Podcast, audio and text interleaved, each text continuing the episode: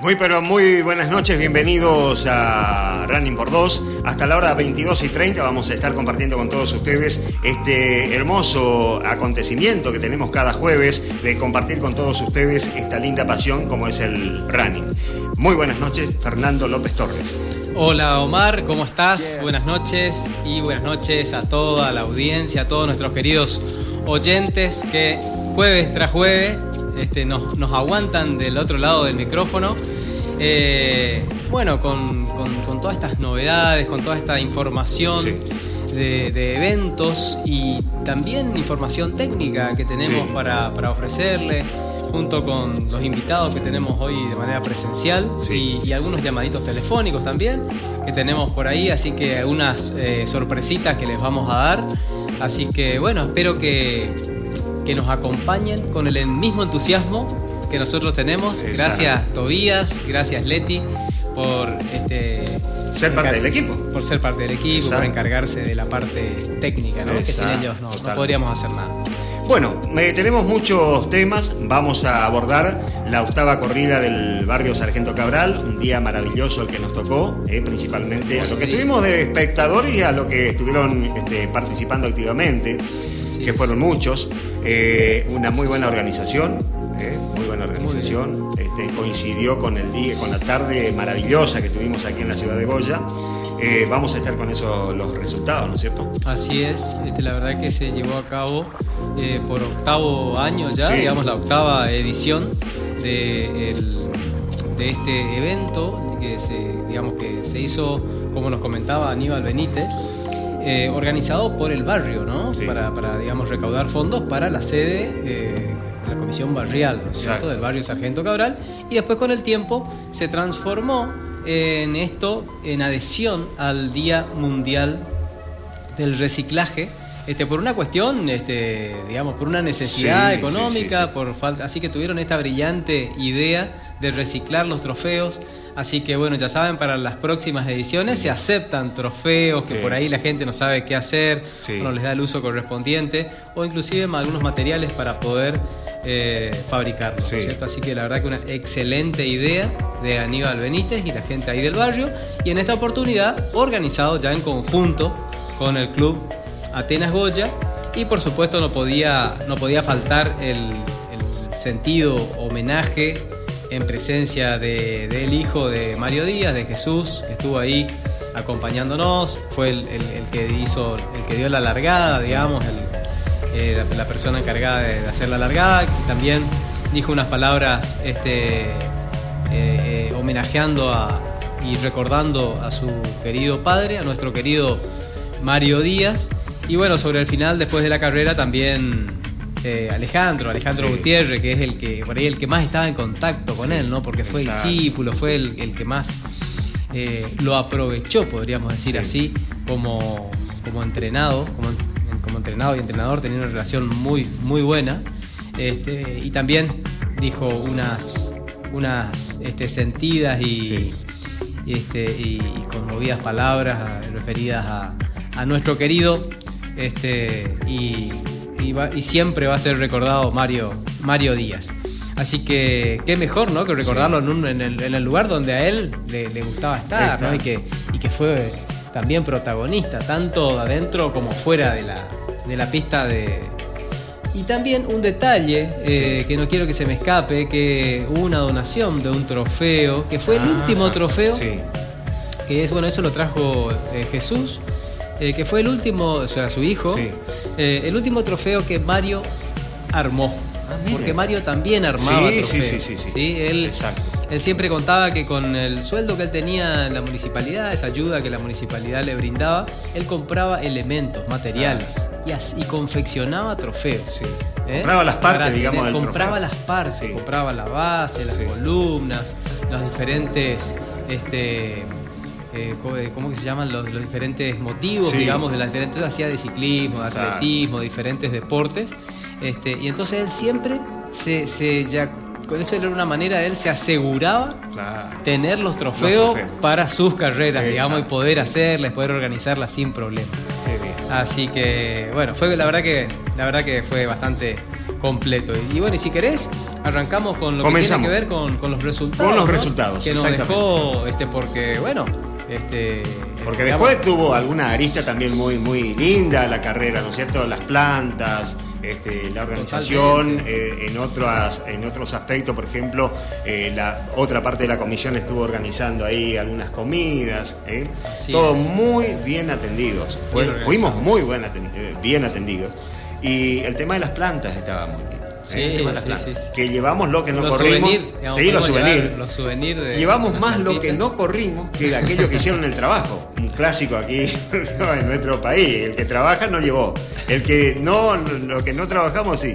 Este, bueno, pero era eh, el que quería podía llevarse una plantita. ¿eh? Había distintas plantas este, aquí en nuestra zona y aquellos que queríamos nos llevábamos una planta como souvenir, como recuerdo. Una muy buena idea la que tuvieron, que seguramente va a ser imitado por otras, en otras carreras seguramente. Tal es así, bueno, que yo llevé una plantita de una duranta, que es una, un arbusto, este, y Leti se encargó de traer un cucú también. Qué bien. ¿eh? Para, para el mate. Así que bueno, nos vinimos con con, sendos souvenirs. Sí, sí, sí. Y, este, muy lindo. Y los trofeos también. Y los trofeos, porque anduvieron muy bien. Participamos también de, del evento. Sí. Bueno, la clasificación. bueno, vamos con la clasificación. Recordemos que se corrieron eh, dos distancias. En mayores, digamos, se corrieron dos distancias, 7 y 3 kilómetros. Eh, se hizo toda una sola, una sola largada. Bueno, en 7 kilómetros, en femenino, los ganadores, las ganadoras de la general fueron Soraya Casais, ¿sí? que viene siendo protagonista del circuito correntino. Soraya es una chica que reside en Corrientes Capital, del Club eh, Deportivo El Puente. El Puente, ¿Mm? sí. Eh, segunda y, segundo y tercer lugar quedaron en Goya, Camila Fernández y María Delgado, ambas de Goya, del grupo BIR. ¿Mm? el podio eh, masculino también. El primer lugar se fue para Esquina. Sí. José La Cuadra fue el ganador. Y el segundo y tercer lugar quedaron en Goya, Rodríguez Rodrigo de Goya del Club Atenas y en tercer lugar Federico Castillo, nuestro amigo y compañero. Compañero, sí. Federico Castillo de Goya, ambos. En la clasificación de 3 kilómetros, sí. de 14 a 15 años, el primero fue en Caballeros Sebastián Benítez. Y en Damas, la primera fue Priscila Romero, en segundo lugar Clara Espinosa, en tercer lugar Judith Romero y en cuarto lugar Micaela Rodríguez. En categoría general libre en caballeros, Jacinto Martínez fue el que se llevó el primer puesto, Agustín Segovia el segundo puesto, Leandro López el tercero, Maximiliano Mendoza el cuarto y Germán Ayala el quinto puesto. En damas, primera Almirón Lucrecia, segunda Sofía Valenzuela, tercera Guadalupe González, cuarta Lidia González, quinta Teresa Olivetti y sexta nuestra Leticia Lugo. Muy bien, ¿eh? nuestra representante nuestra representante de, Running por Dos. Exactamente. ¿Eh? Sí, sí, sí. Muy bien. En 7 kilómetros, vamos a las categorías. Sí. Categoría hasta 19 años. El primero fue Gonzalo Guzmán. Esto ya en 7 kilómetros, ¿no? Sí. Eh, en varones, en caballeros, de 20 a 29 años. Primer puesto, Guillermo Nicoletti. Segundo puesto, Fernando Novelo. Tercero, Cristian Ramírez y en damas, primera Pilar Valenzuela y segunda Ornela Torres. En 30 a 39 años, caballeros, primero José La Cuadra, ganador de la general, segundo Alexis Fabro, tercero Nelson Ayala y en damas, primera Soraya Casais, ganadora de la general, y segunda Camila Fernández. En 40 a 49 años, caballeros, primer puesto Rodrigo Rodríguez, Segundo puesto Federico Castillo, que también compartieron el podio en segundo y tercer lugar de la general. Sí. Sergio Segovia en tercer lugar. Y en damas, Romina Colonese primera, segunda María Delgado y tercera Andrea Urrutia de Modo Exactamente. Andrea, nuestra compañera. Nuestra compañera, Andrea, excelente corredora. Exacto. En 50-59 años, el primer puesto fue para un reconocido atleta llamado Fernando López Torres. Exactamente, aquí también representante nuestro. ¿eh? Anduvo bien la representación. ¿eh? Anduvo muy bien. En segundo lugar, Alejandro Rivero. Y en tercer lugar, Daniel Ojeda. Y en damas, eh, María Lourdes Sone se llevó el primer lugar. Y en más de 60 años, en varones, el primer lugar para Francisco Chávez, segundo lugar Ángel Molina, nuestro amigo sí, bellavistense. Exacto. Eh, José Fernández en tercer lugar y e Isabelino Aranda en cuarto lugar. Así quedaron, quedó conformada la, grilla de clasificación para dar cierre a lo que fue la, octava corrida del barrio Sargento Cabral.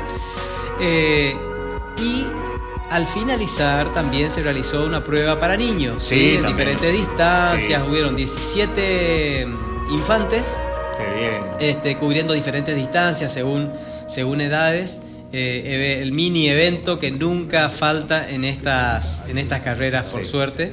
Así que la verdad que, como vos decís, fue un día espectacular para la práctica deportiva. Yo, bueno, como como pude comentar recién, fui protagonista y la verdad que muy, muy bien, hubo eh, puestos de hidratación en lugares clave. Este, el bien, acompañamiento bien, bien, bien, acompañado. Eh, estuvo la ambulancia del, municipio también acompañando al evento, digamos, para, para, cualquier cuestión. Por suerte no, no fue necesaria la utilización. Eh, y bueno, como siempre, este, los inspectores estuvieron los inspectores. de tránsito. Sí, la verdad que es este, muy importante para, para todo lo que tiene que ver con la seguridad y para los cortes. Así que bueno, nuestro agradecimiento a las diferentes dependencias y por supuesto la Dirección de Deportes también estuvo presente a través de, de, algunos chicos que estuvieron ahí del taller con el, con el arco inflable y con otras cuestiones que seguramente eh, coordinaron en conjunto con la, con la organización. Así que bueno, muchísimas gracias a los organizadores, al Club Atena obviamente, a la, comisión directiva del barrio Sargento Cabral, a todas las dependencias del municipio que, colaboraron para que sea posible y a todos, por supuesto, los corredores foráneos, sobre todo, que hicieron un enorme esfuerzo para venir a la ciudad de Goya y a todos los atletas locales que se sumaron eh, y que se van sumando cada vez más a estos eventos que, se ponen cada vez más lindos. Cada vez más lindos. Y los días acompañan. Los días están acompañados, por suerte. Muy lindo. Bueno, vamos a hablar, ya que estamos hablando de, eventos, de carrera, vamos a hablar de la técnica. ¿eh? vamos a hablar de la, cadencia, ¿eh? la cadencia en carrera. Habíamos, eh, adelantado. Habíamos adelantado algo para hablar de la, cadencia. ¿Cuál es la cadencia de cada uno? ¿De qué depende? Depende del entrenamiento, depende de la, de la este, biomecánica. ¿De qué depende la cadencia? ¿Cuántos son los pasos por minuto que está, son los que dicen los que saben que debemos tener para no este, sufrir o tener una posible lesión. ¿Es así? Claro, lo primero que creo que tenemos que entender es, a ver, ¿qué es la cadencia? ¿Qué es la cadencia? ¿En qué consiste la cadencia? Y, una vez que, desarrollemos un poquito esto, vamos a ver por qué es importante, si es importante o no. Bueno, la cadencia es eh, la, la, frecuencia, es una medida de frecuencia, es decir, cuando hablamos de frecuencia es eh, la unidad o el ciclo de determinada cuestión, de determinado algo que, tengamos que contar en una unidad de tiempo. Exacto. En el caso de la cadencia, qué sé yo, por ejemplo, en el caso del Hertz, por ejemplo, es los ciclos de una onda por segundo. ¿sí? En tantos megahertz, qué sé yo, es eso, es ciclos por segundo.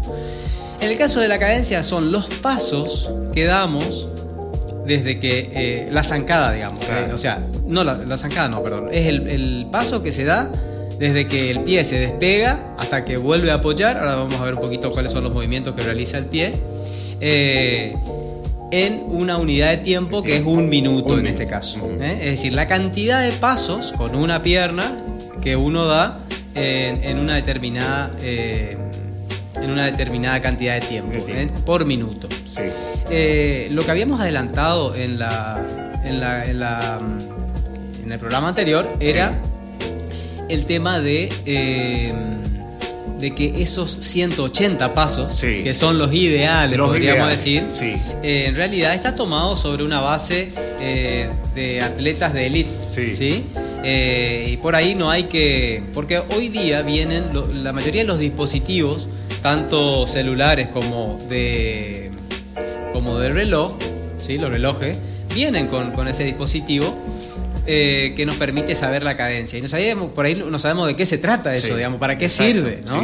y por ahí supongamos, le digo porque la mayoría de los que nos están escuchando, que son runners, pueden llegar a tener o un celular o un, o un reloj, ¿no es cierto? Y eh, siempre después en los datos está el tema de la cadencia. ¿Para qué sirve? Porque por ahí eh, vemos que la cadencia dice 140 ppm, ¿no? Pasos ppm, que decir pasos por minuto. Por minuto. ¿Mm? Este, y por ahí no podemos, no, no, entendemos de qué se trata o para qué sirve, ¿no es cierto? Entonces, si tenemos, si estamos muy alejados de esos 180, no hay que preocuparse, digamos, no es preocupante esto. Tenemos que. Sí, en, los dispositivos viene cadencia media de carrera y cadencia máxima de carrera. Exactamente. Es así. Exactamente. Y, ahí, eh, bueno, uno se, eh, va mirando en, ese, en, ese sector. Para poder interpretar eso, la cadencia máxima es eh, en un momento determinado, porque bueno, nosotros corremos quizá una hora, por ejemplo, ¿no? Entonces son cada 60 minutos tenemos una cadencia que nos va. Después nos saca el promedio de esa hora y después nos saca ese eh, cuál fue en el minuto en el cual dimos mayor cantidad de pasos. Sí. Puede ser, por ejemplo, ejemplo, ¿no? Si di una cadencia de 144, por ejemplo, ppm eh, promedio y puede decir cadencia máxima 162, por ejemplo, ¿sí? Sí, sí, o algo por el estilo. Eh, es eso, quiere decir que en, un momento tuvimos una cadencia este, de una mayor frecuencia que en otra. Bueno, ahora esa cadencia, Fernando, esa máxima de cadencia se da seguramente en lo. se puede dar en los primeros kilómetros, cuando uno está menos cansado, digamos. Es, difícil, salvo que esté haciendo un trabajo especial, que en los últimos kilómetros eh, uno aumente la cadencia por la, por la velocidad que toma eh, o por, la, por, por, el tiempo que quiere hacer en los últimos kilómetros, o quizás esa cadencia máxima sea en los primeros kilómetros.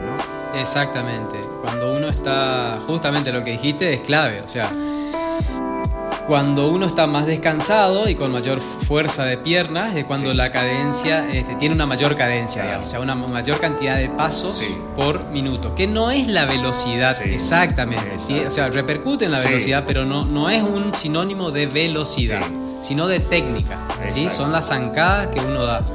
Eh, a lo que iba es que para poder mejorar nuestra eh, frecuencia de paso, o sea, nuestra cadencia, es importante los trabajos, son importantes los trabajos. Una de las formas de mejorar es realizando trabajo de fuerza, justamente, ¿sí? De fortalecimiento, sobre todo del tren inferior, que es lo que nos va a dar esa fuerza para realizar correctamente la zancada. Ojo, hay un tema acá que me parece que es clave. No hay que confundir con alargar la zancada. ¿eh? no, hay, no es un trabajo de alargar la zancada, todo lo contrario. Que el pie tiene que estar el menor tiempo posible en contacto con el piso. Sí. El pie tiene que rebotar, tiene que estar ágil, tiene que estar eh, activo. ¿sí? Eh, para eso, para, para, que el pie, digamos, todo lo que es la, tanto el pie como la, articulación del tobillo y las piernas tengan esa fuerza, tengan esa agilidad, hay que hacer trabajos de fuerza y también trabajos de técnica, ¿sí? Trabajo de skipping, sobre todo de talón, de taloneo, digamos, talón cola. Hay varios trabajos, digamos, que se hacen de técnica, que siempre está bueno realizarlos por lo menos uno o dos veces por semana. Hay, hay algunos entrenadores que prefieren hacerlo todos los días, que, digamos, todos los días que se entrena. Eh, pero yo creo que a mi parecer con uno o dos veces por semana, un trabajito de técnica antes de hacer el trabajo específico de carrera, es muy interesante para justamente lograr esta, esta agilidad este rebote, digamos, del, pie en el piso. Porque el pie tiene que estar, el apoyo, la menor cantidad de tiempo, ¿no es cierto? Sí. Eh, cuando uno está corriendo. ¿Sí? No sé si se, Perfecto. entiende. Fernando, y eh, uno la zancada ya lo tiene ya, este, ya innato. Una zancada larga o corta. Se puede mejorar, ¿no es cierto? La zancada si es muy corta. Pero por eso te digo, la, no, eh, la cadencia. no depende de la zancada. Em, si tenemos una zancada más corta, vamos a tener una cadencia más, más elevada, digamos. O sea, no, hay que buscar, por eso te digo, alargar la zancada. La zancada tiene que ser equilibrada. No tiene que ser. No tenemos que tomar demasiada conciencia y tiene que ser algo incómodo porque lo único que vamos a lograr es lesionarnos. Porque pega el talón ¿Eh? primero, ¿no? Porque apoya primero el talón. Exactamente. Si, si, intentamos alargar la zancada, lo único que vamos a lograr es que el talón eh, sea el primer apoyo en el pie, que es lo que tenemos que evitar justamente.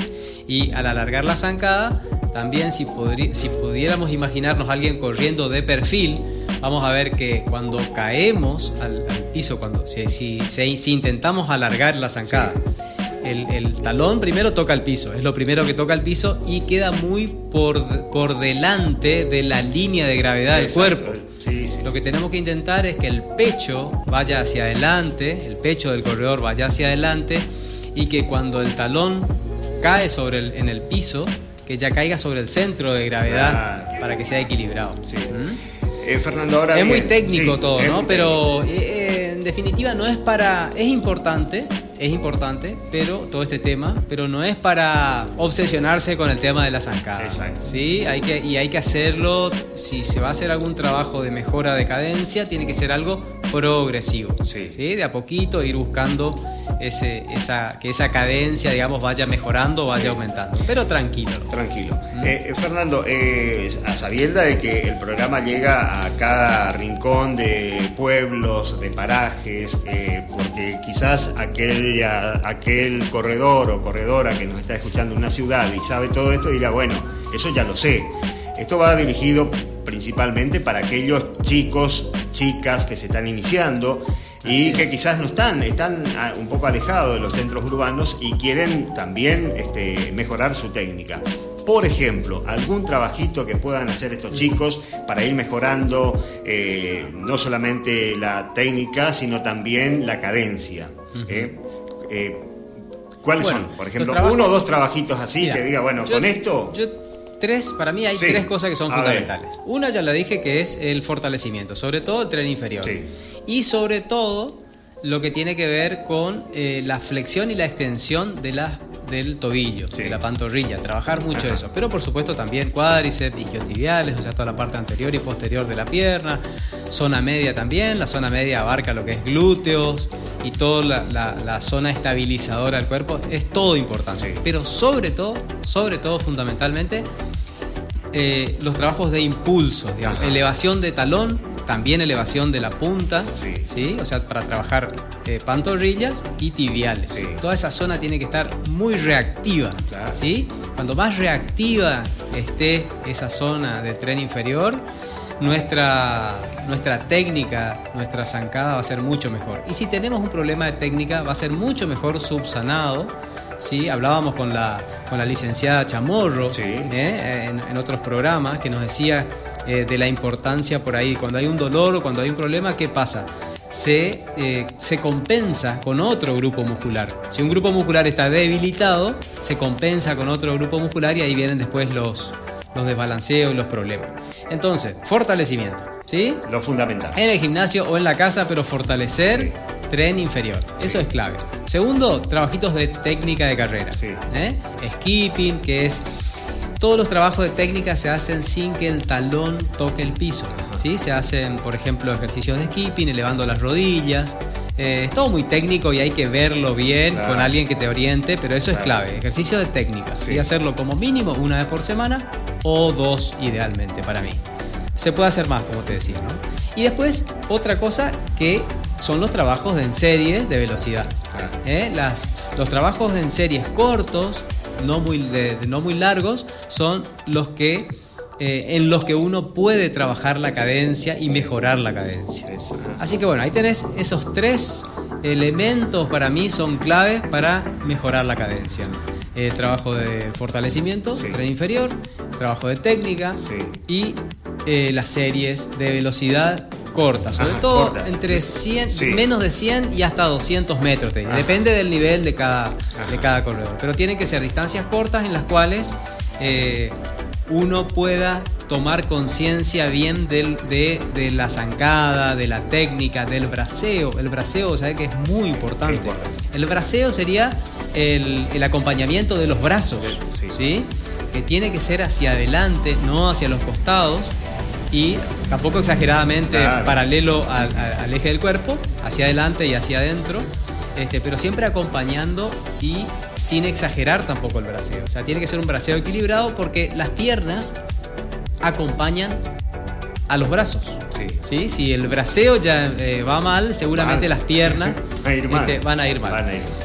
Así que bueno, son este. Creo Hay que, trabajar. Creo que con esas, con esas cuestiones. Eh, y lo que vos decías recién, vos sabés que no sé si es tan común que el, que el corredor habitual, digamos, que, sepan por ahí esto de la, de la cadencia o se hable mucho. Es un tema que me gustó cuando lo planteaste porque no se habla mucho no se habla mucho de la del, del tema de la cadencia.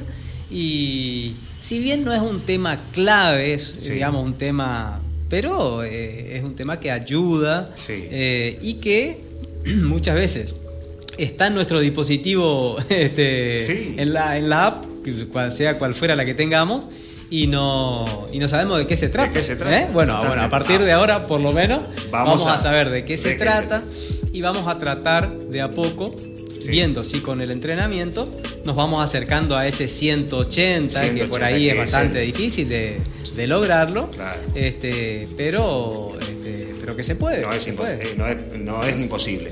Eh, claro que se, se, llega a aumentar la, la, cadencia cuando, como usted bien decía, cuando se hacen las pasadas, las comúnmente pasadas o las series. Pasadas cortas. Las pasadas cortas. Hasta, y bueno, y aumenta más o menos, sí, en un 40 pasos, 50 pasos. En mi, en mi caso, eh, conversábamos en los entrenamientos, eh, el tema de la, gran los pasos que se van aumentando de acuerdo a la. Pero no es directamente proporcional a la velocidad. Me parece. Claro, no, es directamente no directamente. No. Exactamente. Pero sí se aumenta. Se aumentan. Las pasadas se aumentan. En el dispositivo a uno le sale que la cadencia máxima de carrera ha sido un poquito más de 180 y aquellos más veloces y con más preparación y con otra este, técnica de carrera un poco mejor, seguramente son mucho más. Así es. Se habla de los profesionales que andan por arriba a los 200, ¿eh? los, 200 pasos por minuto, de los profesionales. Bueno, vamos a hablar, vamos a seguir hablando de todos estos temas que son este, eh, algunos ítems que uno lo conversa en los entrenamientos o por ahí en, internet, ¿no es cierto? Escucha la cadencia, la cadencia en el ciclismo también se habla de la cadencia, que son el pedaleo por minuto. ¿eh? El pedaleo por minuto.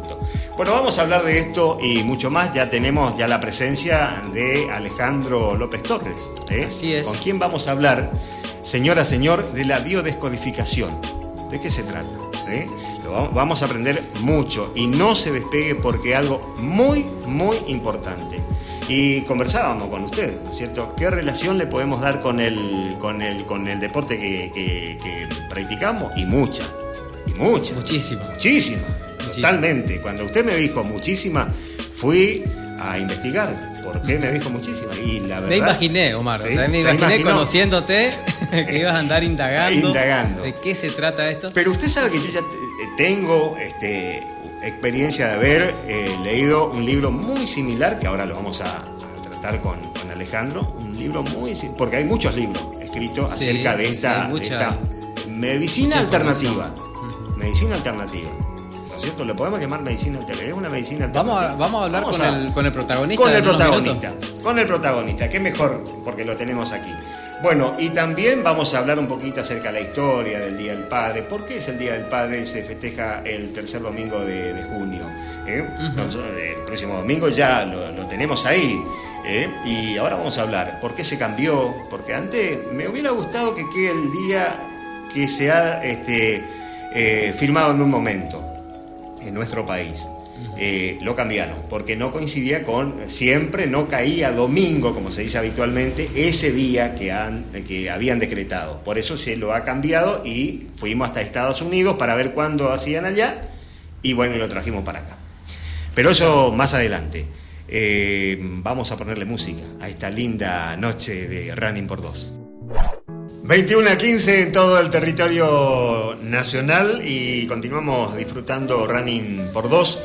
Bueno, eh, lo prometido, eh, está con nosotros eh, Alejandro López Torres. Vamos a hablar de la biodecodificación. ¿De qué se trata? Bueno, vamos a develar. ¿Cómo está? Muy buenas noches, bienvenido, muchísimas gracias por asistir a nuestra invitación. Muchas gracias a ustedes, por favor. Buenas noches. Bueno, eh, ¿Quiere comenzar usted? Bueno, es su, hermano. Alejandro López Torres. Sí. compartimos el mismo apellido, no de casualidad. Claro. Bueno, somos hermanos, así que bienvenido hermano a, nuestro décimo primer programa de Running por Dos. Ah, muy bien. Este, y, bueno, este, la verdad que estaba pendiente esta, esta conversación con, Alejandro, que es especialista en... ¿Cómo es Alejandro? Bio, neuroemoción, biodecodificación. He, he leído por ahí que es la, nomenclatura. ¿Tiene algo que ver la nomenclatura con cómo fue evolucionando esta disciplina? O... Esa fue la, cuestión. En realidad yo me, eh, hice biodescodificación en un principio eh, con, estudié con, Enrique Bourón, acá en Argentina, que era el que formaba a la gente acá de Argentina, y cuando pude me especialicé con, con Corbera. ¿sí? Y Corbera hizo toda una evolución, como esto es una, una, técnica muy nueva, prácticamente de finales de este siglo, principios de este. Eh, te interrumpo un poquito ahí, estoy como Fantino, pará, pará, pará, pará. este, Enrique Corbera, eh, para, para, la gente por ahí que no sabe de, qué estamos hablando, ¿no? De qué, qué, es esto de la biodescodificación. ¿Quién es Enrique Corbera? Enrique Corbera es un, un, señor que se, que se especializó en, emociones, que después se hizo psicólogo y que es un genio emocional. Sí, para mí, por, eso, por lo menos por eso me... Europeo, ¿no? Eh, él es catalán. Y se dedicó a a estudiar primero biodescodificación, después empezó a formar gente en biodescodificación, hasta que en un momento, eh, yo creo que por una cuestión de, copyright primero y una cuestión de, evolución personal también, le dieron un giro a la técnica muy interesante. Y, y se hizo mucho más simple y mucho más efectiva, sobre todo. Y ahí, por suerte, yo me enganché y, me encantó. Y cuando uno, cuando uno analiza un poco, ¿no? Biodescodificación. Es como que hay algo que hay que descodificar, como que hay un código biológico, ¿no? Por lo que interpreta uno, porque dice biodescodificación. ¿Qué, qué es eso? ¿No podés contar un poquito de qué se trata la, técnica, esta terapia o, cómo sería? Cómo, porque recién hablábamos con, con Omar, este, es una terapia alternativa. Más que una terapia es una, es una técnica, es? una metodología. Es una metodología donde el, objetivo que se busca es eh, que la persona tome conciencia de ese código que se creó en algún momento de su vida y que desencadena, ya sea un síntoma, un bloqueo, algo que, lo, que lo estresa y no lo deja funcionar en su, en su mejor rendimiento, digamos, ya sea físico, emocional. dame un ejemplo, a ver, un ejemplo. Así que se te ocurra o, o, algo que sea un motivo de consulta más frecuente. Motivo de consulta frecuente, bueno, de todo, sí, en general hay, hay gente que, que, que consulta por cuestiones, bloqueos emocionales, no puedo tal cosa, si no puedo, no tengo buena relación con determinada persona de mi clan, de mi familia, o no puedo... Con un eh, hermano, con una madre. Con la madre en general, o, los hijos, o de todo, ¿sí? Con, las relaciones interpersonales, o con, la gente del trabajo, ¿sí? Me llevo bien con todo el mundo, pero en el trabajo me encanta, pero no puedo. O por cuestiones físicas también, lo que sea, ¿sí? Desde pero cuando hablas de bloqueo, ¿cuál sería? O sea, el bloqueo de, por ejemplo, a ver, de no poder conseguir un trabajo. No puedo hablar, por ejemplo. Soy una persona que eh, puedo hablar con todo el mundo, doy discursos, soy político, ponerle, pero cuando llega el momento de hablar con mi pareja, no puedo. Ah, mira, qué interesante. Ahí está, ahí está. ¿Sí? Ahí vamos entendiendo. Entonces decís, bueno, no, no, no es, es una persona articulada, pero hay algo que no permite que esa persona pueda... Y entonces la técnica es justamente eso, se investiga cuál fue el desencadenante último de eso y una vez que uno tiene ese desencadenante se busca cuál fue el evento programante de eso que o sea lo programante suele estar en la niñez. Si en la niñez ya uno se programa para vivir todas las situaciones que va a vivir en la, en la, en la etapa adulta. Entonces cualquier cosa que tenga similitud con ese conflicto programante va a desencadenar, bueno, ese bloqueo o ese síntoma o lo que sea. Entonces se busca qué es lo que se trabó en esas dos situaciones de la, de la adultez y de la niñez se buscan los puntos en común. La niñez, ¿no? Y, se destraban. más o menos entre qué edad y qué edad y, cuando se, Y normalmente antes de los 12 años, entre los 7 y los 12. Importante, ¿no? Importante. Cuando uno todavía es inconsciente de lo que, de lo que genera, de lo que hace, de lo que produce.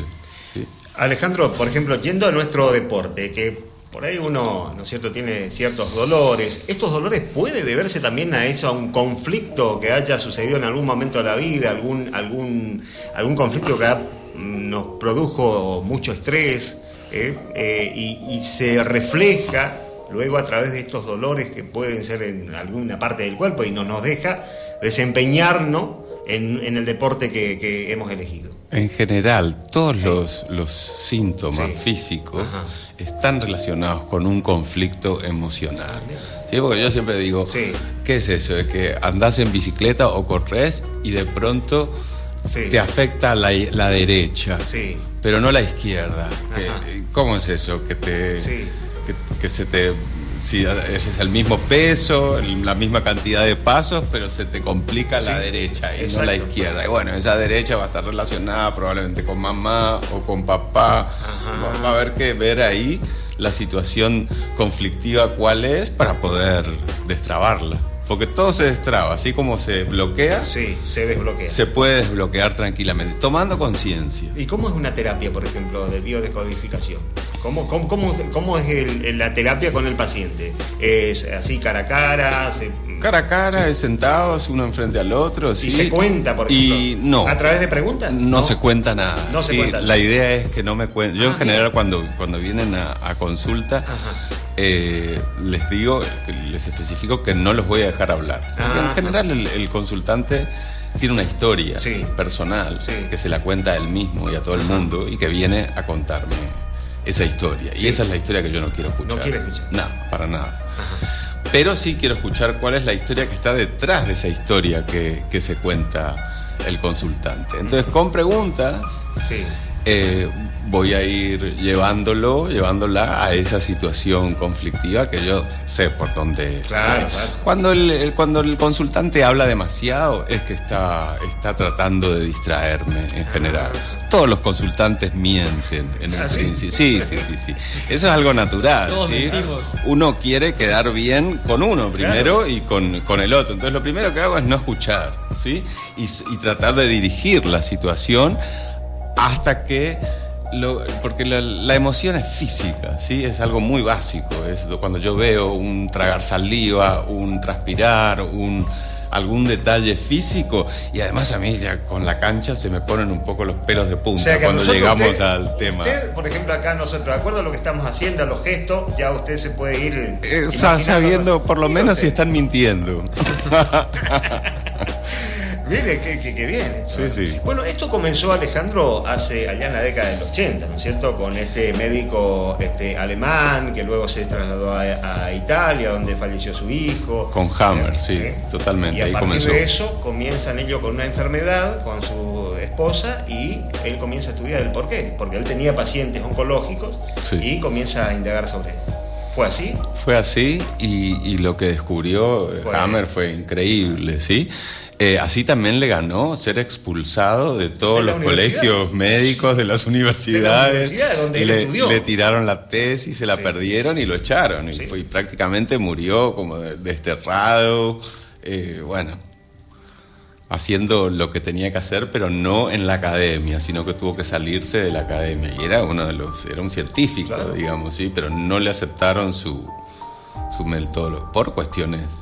Seguro obvias, ¿no? económicas, sí, supongo. Eh, Alejandro, ¿y cómo eh, están... Eh, es muy nuevo esto para, para Goya, esta forma, esta terapia es nueva, va gente a su consultorio, va, asisten, va del boca a boca, lo confunden. no, no, no, no. La, hay, Depende, es bastante nuevo, pero yo bueno, hace, hace eh, eh, trabajo en, en, bio desde 2013 más o menos que empecé a, a, tener consultas Y, hay gente que viene sabiendo perfectamente lo que viene, que conoce a Corbera, que conoce y que viene a hacer bio-neuroemoción, porque es en realidad lo que yo tiendo a hacer. Digo también que hago biodescodificación porque es lo que la gente conoce más, ¿sí? como para que tenga un acercamiento, pero hago bio-neuroemoción que es más completa, más este, eh, actual sobre todo, así que se puede trabajar no solamente con algo físico, sino con cualquier cosa. Eh, pero trabajo mucho, trabajo muy bien. sí. Acá en Goya y además tengo, eh, como yo hasta hace un par de años vivía un poco acá, un poco en Buenos Aires y también atendía en Capilla del Monte, en Corrientes ah. Capital, en Rosario, me movía bastante, ¿sí? Y a partir de ahora que eh, atiendo por Zoom. claro. Más rápido, para mí más, práctico también. Claro, por la practicidad. Eh, eh, Alejandro, y por ejemplo, va el paciente a consultar con usted, ¿usted le da alguna terapia que haga en su casa o es eh, todo la, terapia la hace con usted? La, el, tema es la charla que se genera y el, que, el tomar conciencia. En general, alguien viene a, sesión porque no entiende por qué le pasa lo que le sucede. Sí. ¿sí? ¿Por qué? Qué, es lo que le está pasando. Y cuando toma conciencia, no de por qué, sino para qué le pasa lo que le pasa, el estrés baja automáticamente y la persona lo siente a nivel físico, ¿sí? Se va con un alivio corporal, ¿sí? De una sensación emocional disruptiva que tenía, se le va. Me siento aliviado, como si se hubiera sacado una, una mochila encima. Y una vez que toma conciencia, bueno, hay que pasar a la acción directamente y eso ya no me corresponde a mí decir qué es lo que tiene que hacer. Yo muestro cuál es el escenario, de dónde viene. Al entender de dónde viene el estrés baja, a veces, eh, yo crean, les digo, hay gente que viene a, sesión porque se trabaja con una, en una sola sesión. Una, sola sesión, ¿sí? Por tema. Claro. O sea, entender este tema, una vez que lo entendiste, ya está. Después tienes que hacer algo. Hay gente que se levantó sus males en una sesión y hay gente que no le pasa nada, como si hubiera entrado a la panadería. Y yo hago el mismo trabajo siempre. O sea que evidentemente no tiene que ver conmigo, sino que como la otra persona toma esa información que, trabajamos. Es a esta persona le cuesta un poquito más, hay gente, como todas las cosas, le como cuesta más, le cuesta menos. Hay gente quizá a veces tiene un primer acercamiento y bueno, como primer acercamiento está bien, pero tampoco se pueden buscar resultados de esa persona que viene sabiendo lo que es el método, sabiendo lo que es Corbera, que viene sabiendo lo que va a hacer. Sí, hay gente que viene también como, como todas las novedades en los pueblos a probar, a ver qué es esto, de nuevo porque me dijeron que... Bueno, hay de todo. ¿y ha ido a su consultorio, por ejemplo, eh, algún paciente que este, ingería algún medicamento tradicional y después lo dejó hacer o...? Eh, en general no, no tengo seguimientos de, lo como yo los veo una sola vez. Muy pocas veces me entero en general, hasta me, entero eh, muchísimo tiempo después. Sí, no, fui a verte y me fue genial, ¿sí? O no me pasó nada, pero me entero mucho. Hay gente que sí, como te digo, que se le van todos sus males y hay gente que no le pasa nada. Alejandro, decime, eh, hablábamos de los bloqueos y, de cualquier problemática que una persona pueda tener, pero ¿hasta dónde llega? Eh, ¿Cuál es el alcance de la bioneuroemoción o de la biodescodificación? Tiene que ver también con temas de salud importantes, por ejemplo, ¿se pueden tratar o se pueden... Eh, tomar como una herramienta más, si se quiere, terapéutica o de consulta, cuestiones relacionadas a la salud y hasta dónde abarca la disciplina. Y bueno, todos los, mecanismos de la enfermedad son exactamente iguales. Es el, mismo mecanismo sucede con, un resfrío que con un tumor. Es una persona que vive una situación, eh, que vive un shock ¿sí? Eh, inesperado, eh, en una situación de aislamiento, ¿sí? Y, que piensa que eso no tiene solución. ¿sí? Así lo describía Hammer. Eso es lo que, esa es la base, de, la, situación. ¿sí? Eso puede generar, de, acuerdo a qué conflicto y de acuerdo a la historia del, del consultante, puede generar una gripe, un resfrío o un tumor. ¿sí? Eso va a depender. Por eso también la, la biodescodificación quedó un poco... A ver, pero eso depende, a ver si, se entiende por ahí.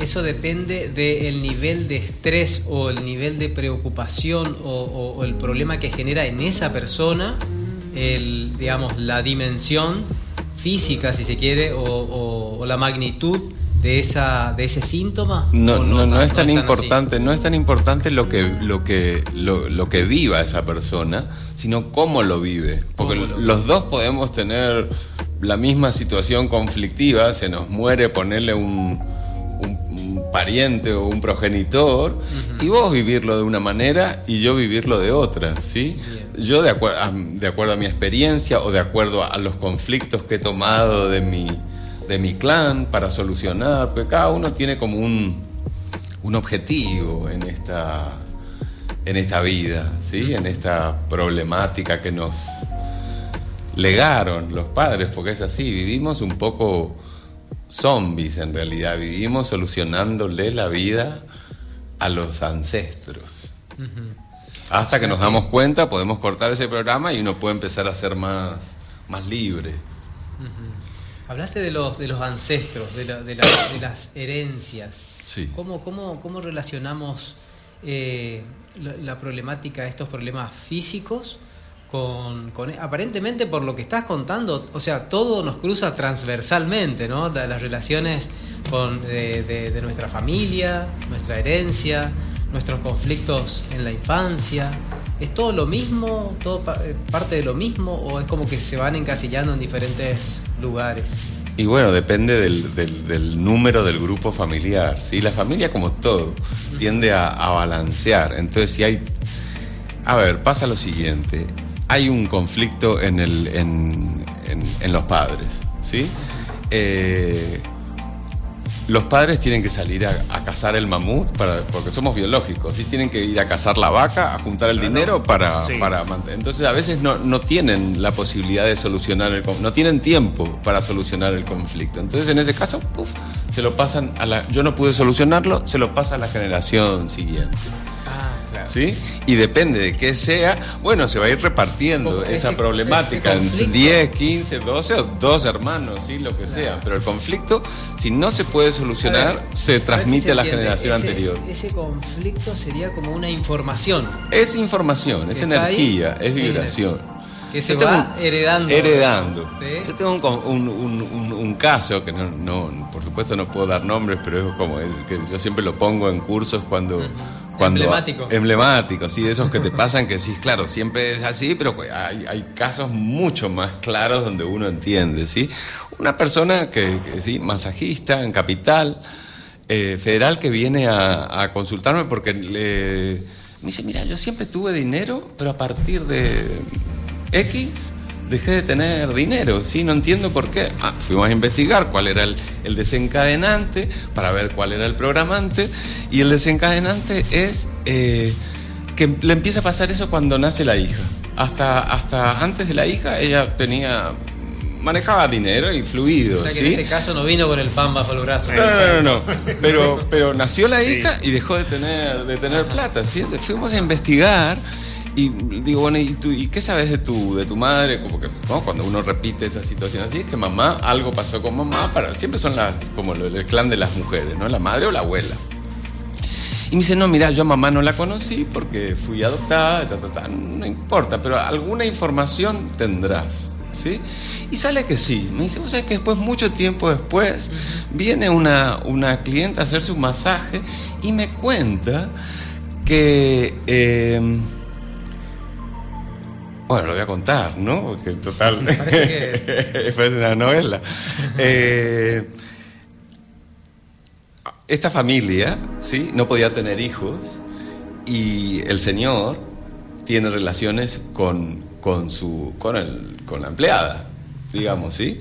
Y tienen a esta, a esta hija, tiene la empleada, queda embarazada, ella, y eh, la mujer se entera y le dice, bueno, no pasa nada lo que te voy a, yo te voy a dar dinero para que te vayas, ¿sí?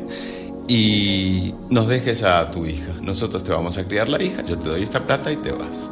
El asunto es que ella hace eso, deja a su, a su hija, se va y eh, el hermano la mata para quitarle el dinero.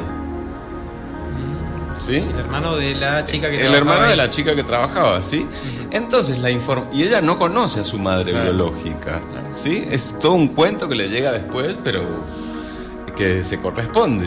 Entonces la información, imagínate lo fuerte que tiene que ser de madre a hija, que la información es cuando tenés hija, no tengas plata, porque te, mata.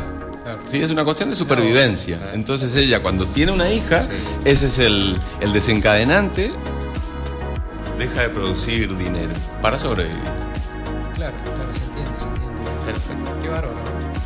Este, bueno, o sea que por lo que podemos ver, por lo que pudimos charlar con vos, no, no es, primero no es tan sencillo.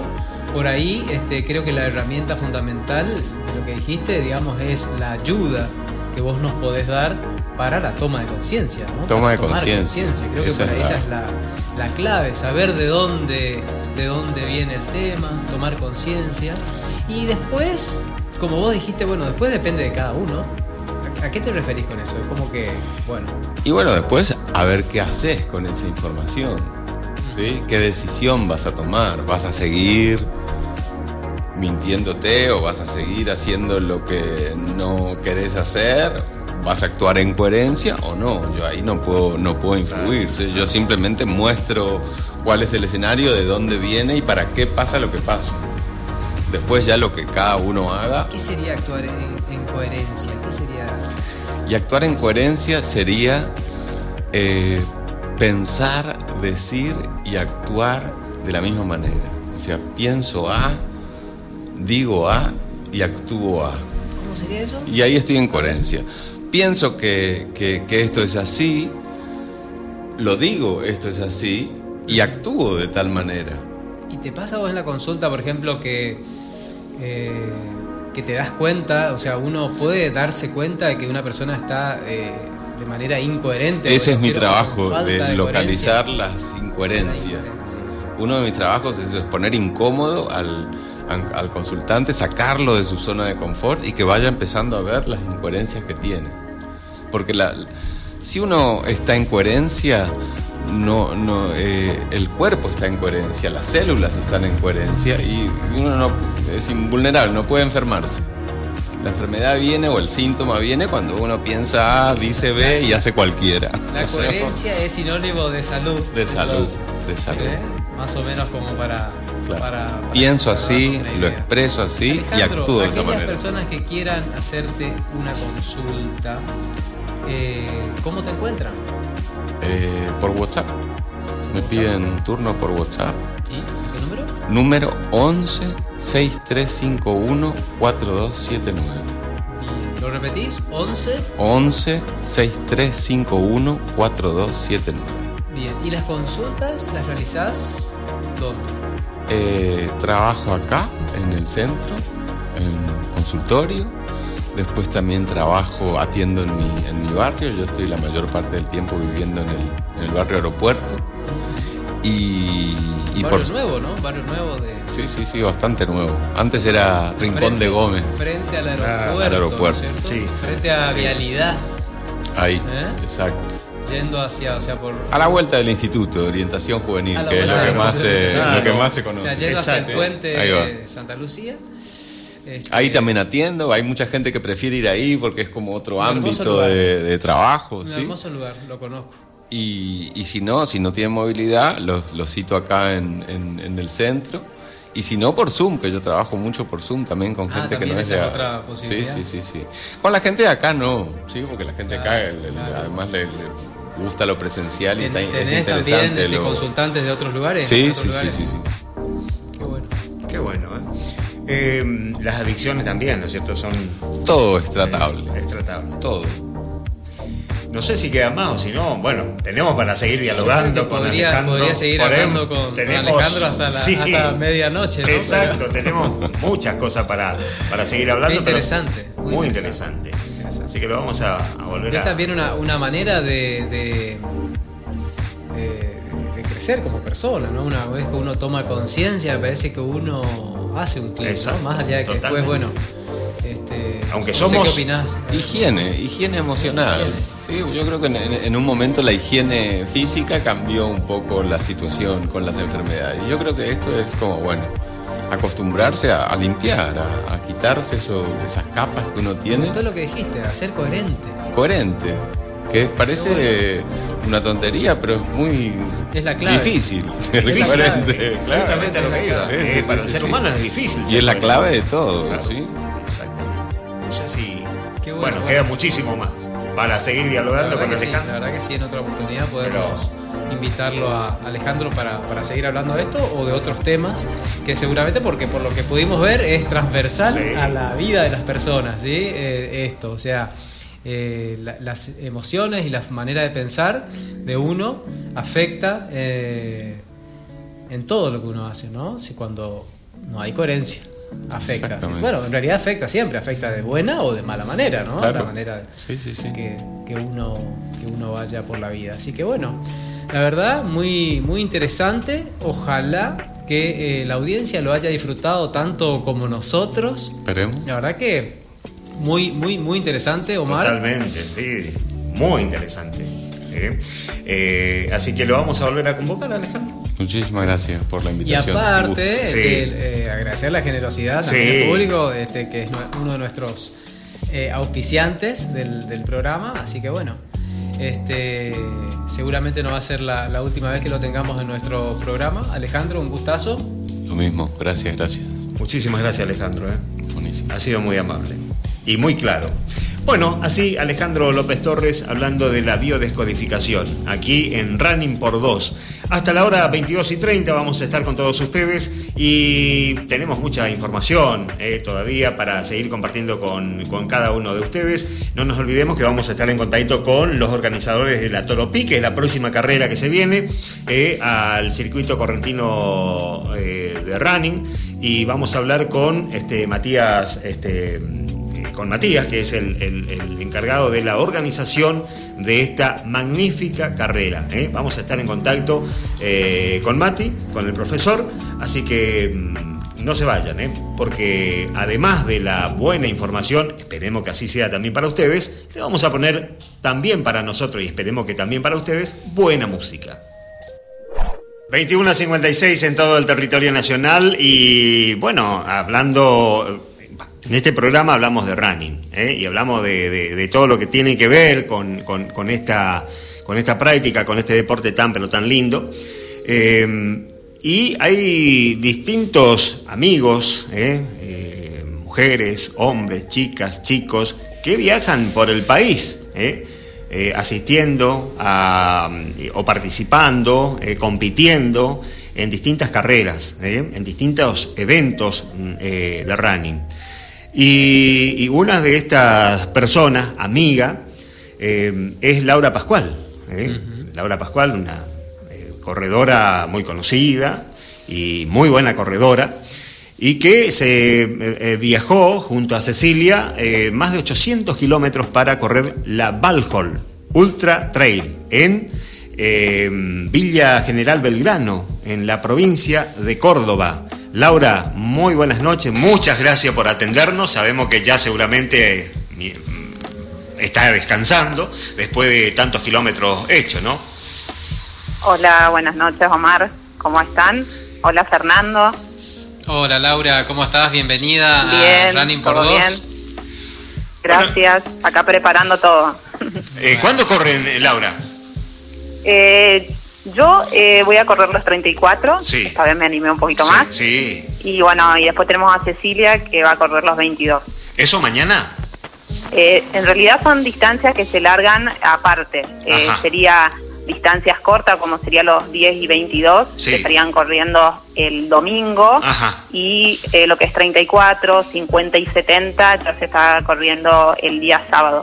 Ajá.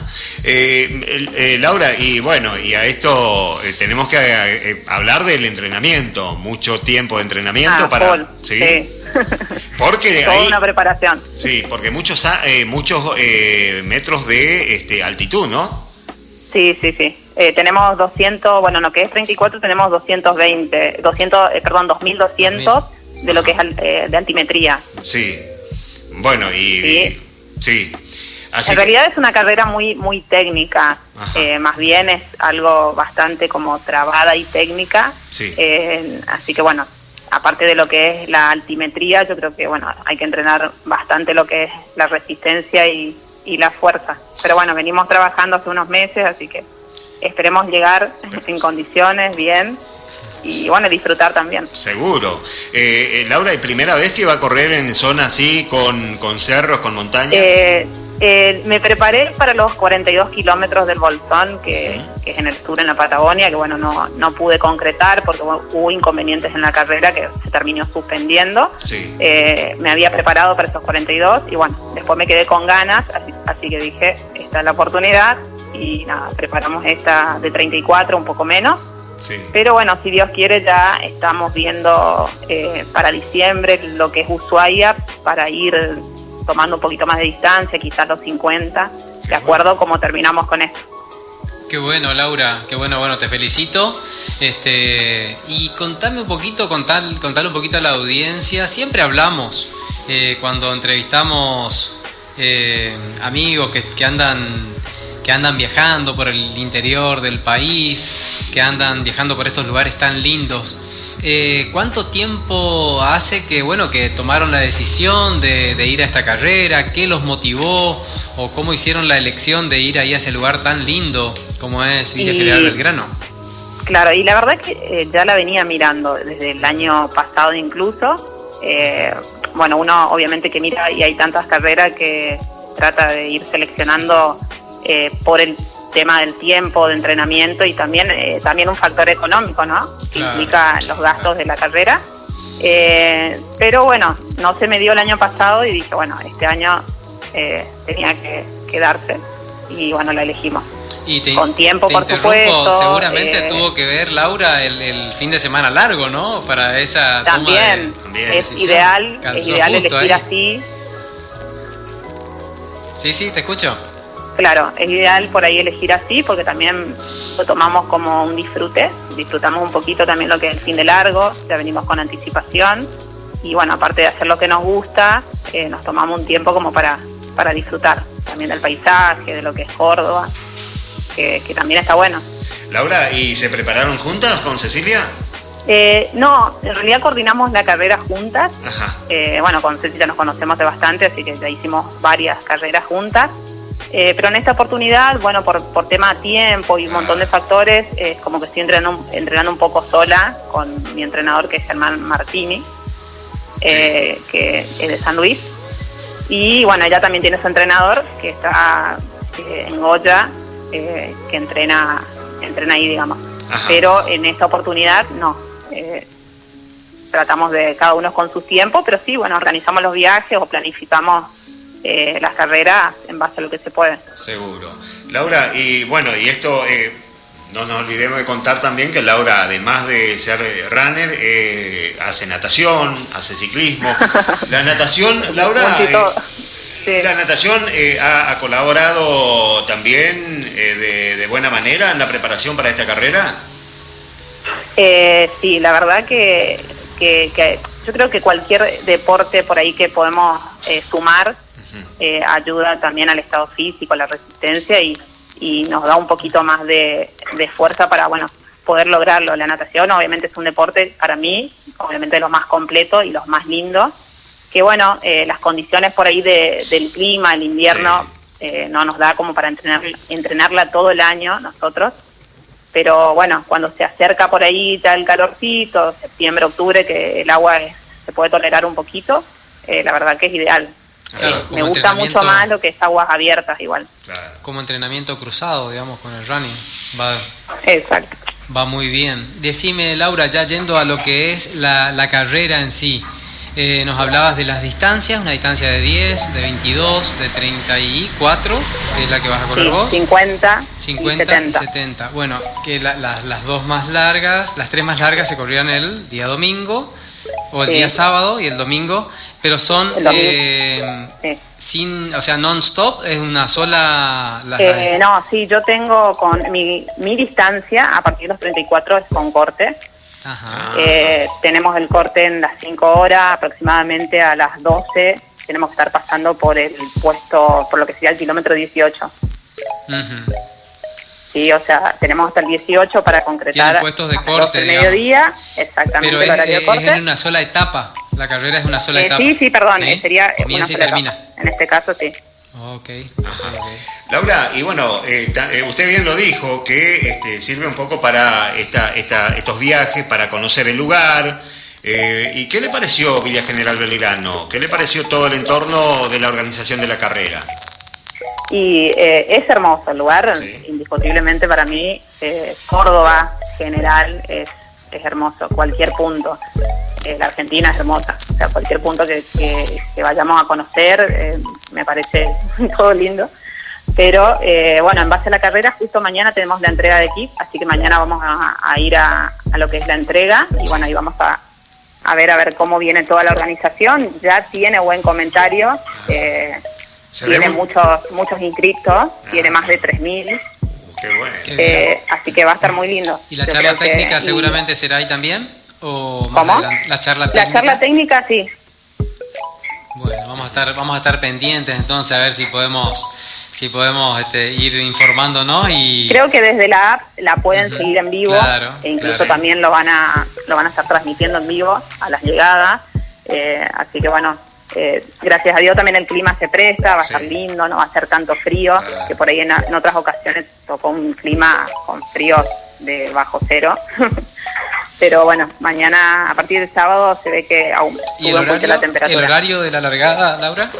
Y yo estoy largando a las seis y media de la mañana, 24, y después lo que es 22 y 10 ya largan un poquito más tarde, del día domingo, 8 y media. Bueno, vamos a estar pendientes, Laura, no nos dejes con la intriga, eh, o sea, el sábado al mediodía, eh, para que nos comentes un poquito cómo te fue, ¿sí? Eh, así este, estamos pendientes y bueno, seguramente el, ya para el jueves que viene poder este, continuar ya con, digamos, con la carrera ya hecha. Así que bueno, de mi parte te, te, deseo lo mejor, muchos éxitos y sobre todo que disfrutes de, esos lugares y ojalá que el clima también acompañe, ¿no? Sí, yo creo que sí. Pero bueno, muchas gracias Omar eh, gracias eh, Laura eh, por atendernos. Gracias Fernando. Y, bueno, y que disfrute de la carrera, todo el éxito que, te, se merecen todos los corredores, y en particular usted y, Cecilia y los chicos que, lo, que, acompañan también, porque hay chicos que van a correr los 10 kilómetros por primera vez, ¿no? Sí, sí, sí, sí, tenemos acá justo dos chicos que se sumaron, que van a correr por primera vez los, bueno, 10 kilómetros y otra persona que ya venía corriendo que me va a acompañar quizás en 34. Qué bueno. Así que bien, está bueno que se vayan sumando y que vayan eh, conociendo por ahí esto que, es muy lindo. Seguro. Eh, por ahí el que duda, eh, está bueno que lo puedan probar. Seguro. Laura, ha sido un gusto, como siempre. muchas gracias, éxitos y, y, que todo ande bien, que disfruten de Córdoba, que disfruten del regreso y que todo ande súper. Bueno, Omar, saludos entonces, que tengan muy linda, muy lindo fin de, ¿sí? Eh, feliz Día del Padre para todos aquellos que lo son y bueno, eh, estaremos en contacto a la vuelta, a ver cómo va. El mayor de los éxitos, Laura. Bueno, saludos Fernando. Muchas gracias. ¿eh? Bueno, así Laura Pascual directamente desde Villa General Belgrano, en la provincia de Córdoba, corriendo la Valhall eh, Ultra Trail. 70, 50, 34, 22 y 10 kilómetros. ¿eh? Qué, bien, se ve que bueno, bastante desafiante por la, por la altimetría. Por la altimetría. Sí, lo que estuve investigando, bueno, 2.200 metros para la distancia de de 34 kilómetros y las otras distancias eh, tenían eh, más de 3.000 metros de, altimetría eh, positiva, así que bueno, la verdad que es súper desafiante. Son esas carreras que uno quiere ir. Que uno sí, que uno las seguramente, como, como decía Laura, las va, las va mirando ya con, con, con mucho tiempo previo va haciendo toda la, logística, ¿no? Conseguir hablar con la cabaña, con el lugar donde va a ir. Con mucho tiempo de anticipación. Con mucho tiempo de anticipación, con mucha este, con mucho entusiasmo, digamos, uno ya va preparando, como lo estamos haciendo ahora justamente ya. No sé, Omar, si, si ustedes ya consiguieron o ya anduvieron viendo alojamiento en Bellavista. En Bellavista, o ¿Mm? vamos a ir el mismo que día. Va, a haber va a estar poco, este, o sea, va a estar muy ocupado. Sí, sí, sí, totalmente. Antes de, eh, hay que hacer un entrenamiento especial para ir a correr en la altura, para ir a correr estas carreras como la que se fue Laura, ¿sí? Eh, para, sí, por supuesto, hay, que, entrenar especial. específicamente, sí, hay que hacer un entrenamiento específico de, de, cuestas, sobre todo, sí, eh, de gradas, de tribunas, de escaleras, de lo que uno tenga, pero hay que trabajar las piernas de manera anaeróbica, digamos, para poder soportar. Después, lo que es la altura, eh, a, esa, a esos niveles, digamos, no sé a qué altura sobre el nivel del mar estarán, claro. pero si no hay que ir un tiempo bastante, en, la zona de Córdoba, ahí generalmente no hay problema de abunamiento, pero en otras carreras, como ser en Salta, eh, raíz de, Salta, Jujuy, digamos, hay algunas carreras, el mismo cruce de los Andes, ahí hay momentos que uno está a una altura que puede producir cierto apunamiento, donde uno necesita eh, estar allí para, para, generar la adaptación correspondiente. Seguro. Pero sí, por supuesto, son dos cosas distintas, digamos, la altimetría sobre el nivel del mar y después la, altimetría positiva, digamos, que es lo que uno tiene que escalar y después descender, que eso obviamente, si las piernas no están fortalecidas, no están preparadas, y se sufre mucho. Se sufre mucho. Bueno, usted habló de Cruce de los Andes. Eh, eh, a los Dani un saludo enorme, a Daniel y a Daniela qué carrera no corrieron, ¿eh? todas. Así, que grandes amigos. Están en todos lados, siempre. grandes amigos.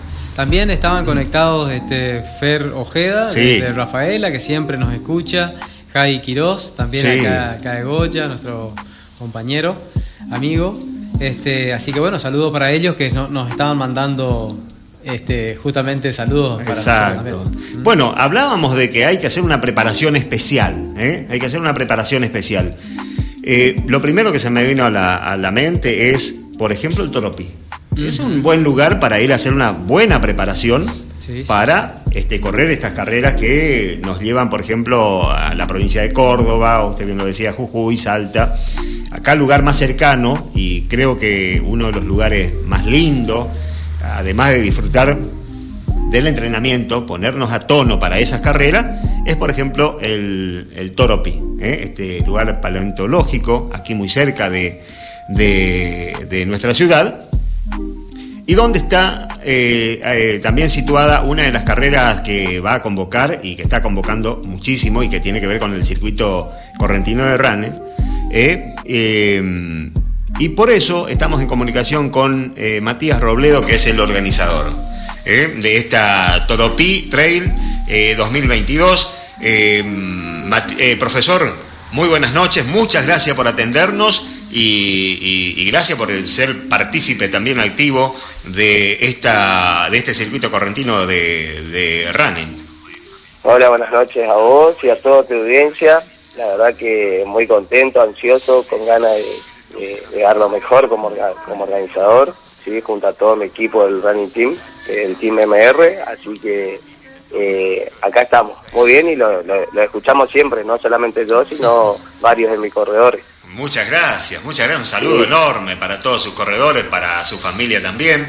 Eh, Matías, antes de pasar exclusivamente a la organización de la carrera, ¿cuánto hace que eh, se ha este, organizado y se ha establecido este grupo este, que usted tiene a su cargo, este grupo de running? La verdad que es relativamente nuevo porque, bueno, arrancamos en septiembre de 2019 eh, acá en Bellavista. Yo viví mucho tiempo afuera en, Buenos Aires y volví a mis raíces. Y del 2019 en septiembre eh, comenzamos con esta innovación, por ahí ya había otro team acá, pero de, tratar de explicar a la gente de que no es solamente salir a correr, sino que se entrena para para, para estar mejor físicamente, obviamente, y con las cargas adecuadas, ¿no? Que no es solamente damos 5 kilómetros y todos los días 5 kilómetros, y con eso vas a adelgazar y demás, que lo que la gente eh, primero piensa, ¿no? Así que fue, fue un trabajo difícil, pero bueno, pudimos meternos en... pasaron mucha gente, más de 100 personas por el, por el team, y bueno, todos llevan su experiencia a, su casa y bueno, obviamente siguen varios, ¿no? Seguro. Eh, profe, ¿y cuántos hoy este, son los integrantes del team? Y ahora estamos alrededor de los 50, más o menos. Eh, siempre hay un altibajo, pero eh, eh, 40, 35 y 40 más o menos activos que vamos rotando, obviamente, pero eh, somos los, que estamos yendo, ¿no? los que viajamos sí siempre somos casi 30, siempre. sobre todo al circuito correntino, ¿no? hacemos otras, carreras también. Eh, eh, profesor, usted es atleta también, ¿no es cierto? ¿O fue atleta, fue velocista? ¿Puede ser o estoy, mal guiado? ¿Sí? No, no, yo fui ah, atleta de alto rendimiento, bueno, después me formé eh, como entrenador de atletismo y también como entrenador de, de, trail run, digamos, así que también eso. Qué bueno. Y fue, fue, fue difícil, ¿viste? pasar de la velocidad y ah. bueno transmitir todo eso y obviamente algunos me cargan porque dicen cómo terminaste en el, en el running y bueno, así es la vida le digo y bueno, nos vamos capacitando constantemente, ¿no? Pero totalmente, por supuesto. Eh, bueno, la, la vara, eh, ustedes eh, piensan que está cada vez más alta de acuerdo a, las carreras que van pasando, en el buen sentido de la palabra, seguramente hay una, competencia linda ahí entre los organizadores, ¿no es cierto?, para decir, bueno, yo quiero poner esto en mi carrera para que el corredor se sienta más cómodo, quiero poner esto otro. Es decir, siempre a partir del, del, comienzo de, esta, de este circuito, ¿se, van dando, ¿se va dando esto dentro de los organizadores? Exactamente, sí. De todas las carreras que vamos y sobre todo nosotros que formamos parte del circuito correntino, que post carrera hacemos, venimos trabajando desde el año pasado, hacemos una reunión para evaluar eh, las pros eh, y lo positivo y lo negativo por ahí de, las carreras y obviamente nosotros tratamos de anotar todo y hacer eh, la mejor carrera que esté a nuestro alcance, ¿no? Obviamente que depende del presupuesto que tiene cada organizador, puede ser el servicio que, puede brindarnos.